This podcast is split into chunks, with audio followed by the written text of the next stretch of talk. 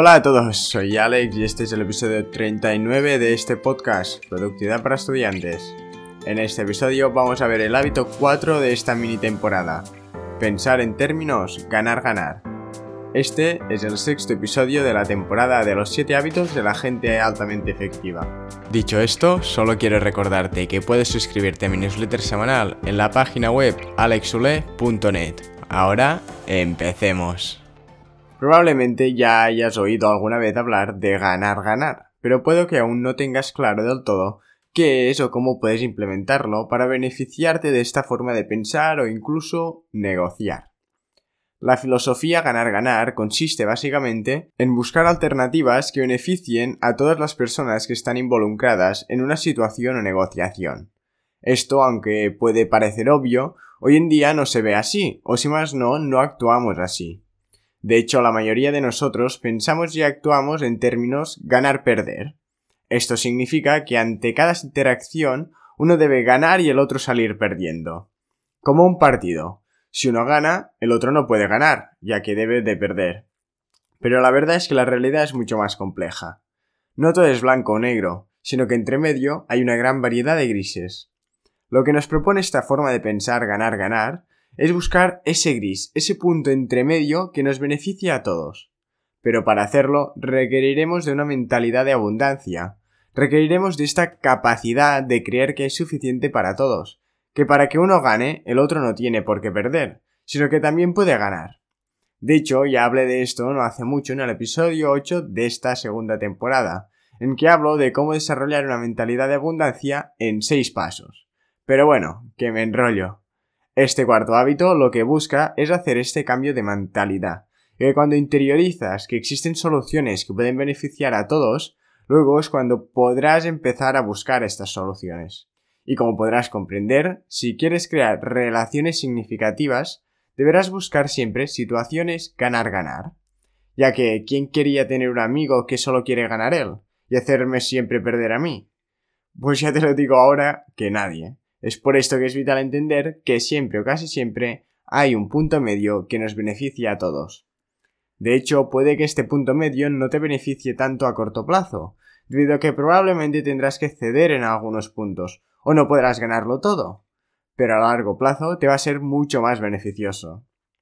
Ya que si solo piensas en ganar-perder, y solo buscas ganar, los demás dejarán de trabajar o interactuar contigo ya que como podrás entender, perder ni les gusta ni les va bien. En cambio, si cuando interactúas con los demás todos ganáis, estos estarán siempre abiertos a interactuar contigo, ya que saben que vais a encontrar una solución que os beneficia a todos. Y ahora estarás pensando, muy bien, ya lo entiendo, pero ¿cómo puedo llegar a estas soluciones ganar-ganar? Pues bien, como ya te he dicho, el primer paso es tener esta mentalidad de abundancia, que te permite estar abierto a buscar este tipo de soluciones.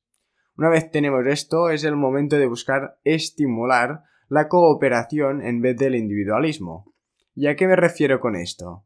Pues muy simple. Me refiero al hecho que cuando interactuamos con alguien ya solemos entrar con una idea de lo que queremos o cómo queremos que se hagan las cosas. Pero la cosa está en que el otro también tendrá su propia idea, la cual la mayoría de las veces no coincidirá con la nuestra. Esto lo que causa es que se empiece un estado de discusión, negociación y persuasión, para conseguir que el otro acepte que tu idea es mejor, o simplemente acepte seguirla. Es decir, buscamos defender e imponer nuestra visión de cómo deberían ser las cosas. En cambio, lo que debemos hacer es primero escuchar al otro, entender qué es lo que él quiere y luego explicar qué es lo que tú quieres. Una vez habéis aclarado qué queréis cada uno, es el momento de entre los dos buscar una solución capaz de daros a los dos lo que queréis. La mayoría de las veces lo que quiere cada uno será completamente compatible con lo que quiere el otro. Pero lo que pasa es que al no expresarlo, al no entender qué quiere el otro, simplemente intentamos imponer nuestra idea, sin dejar saber al otro qué es lo que realmente queremos, y muchas veces perdiendo esta oportunidad de salir todos ganando. Para llegar a este punto antes tenemos que hacer un par de cosas y estas no son nada más que valorarnos a nosotros mismos y al otro. Ya que en el momento en que una de estas dos premisas no se cumplan, en el momento en que desprecies al otro o no lo tengas en consideración, o incluso te infravalores a ti mismo y creas que no mereces lo que quieres, aquí la capacidad de buscar una solución ganar-ganar desaparece, ya que simplemente vas a buscar satisfacer las necesidades del otro o las tuyas propias. Así puedes tener el coraje de decir lo que quieres y buscar la forma de conseguirlo, a la vez que tienes la consideración de buscar entender qué quiere el otro y colaborar con éste para encontrar la forma de que todos consigáis lo que queréis. En definitiva, debes valorar al otro por quién es, por cómo es y buscar una solución beneficiosa a corto y largo plazo. Aquí está la clave, en buscar una solución beneficiosa a corto y largo plazo. Muchas personas simplemente buscan el corto plazo, con la mentalidad de ganar-perder, en cambio, al buscar soluciones ganar-ganar, no solo estás ganando en el corto plazo, sino que también lo harás a largo plazo, ya que si el otro sale ganando, querrá seguir estando e interactuando contigo, cosa que será beneficiosa para todos. Así que, en conclusión, debes adoptar una mentalidad de abundancia y entender que hay alternativas mejores para todos.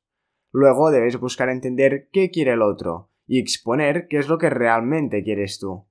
Una vez hecho esto y aclarado todo lo que queremos cada uno, es el momento de colaborar en busca de la mejor solución para todos, y una vez la encontréis, implementarla.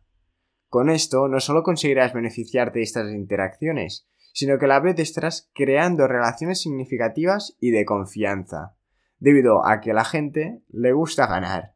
Así que si saben que contigo ganan, querrán seguir y mantener esta relación. Así que esto es todo por hoy. Espero que os haya gustado y os haya sido útil este episodio. La semana que viene hablaremos del quinto hábito. Primero entender y luego ser entendido.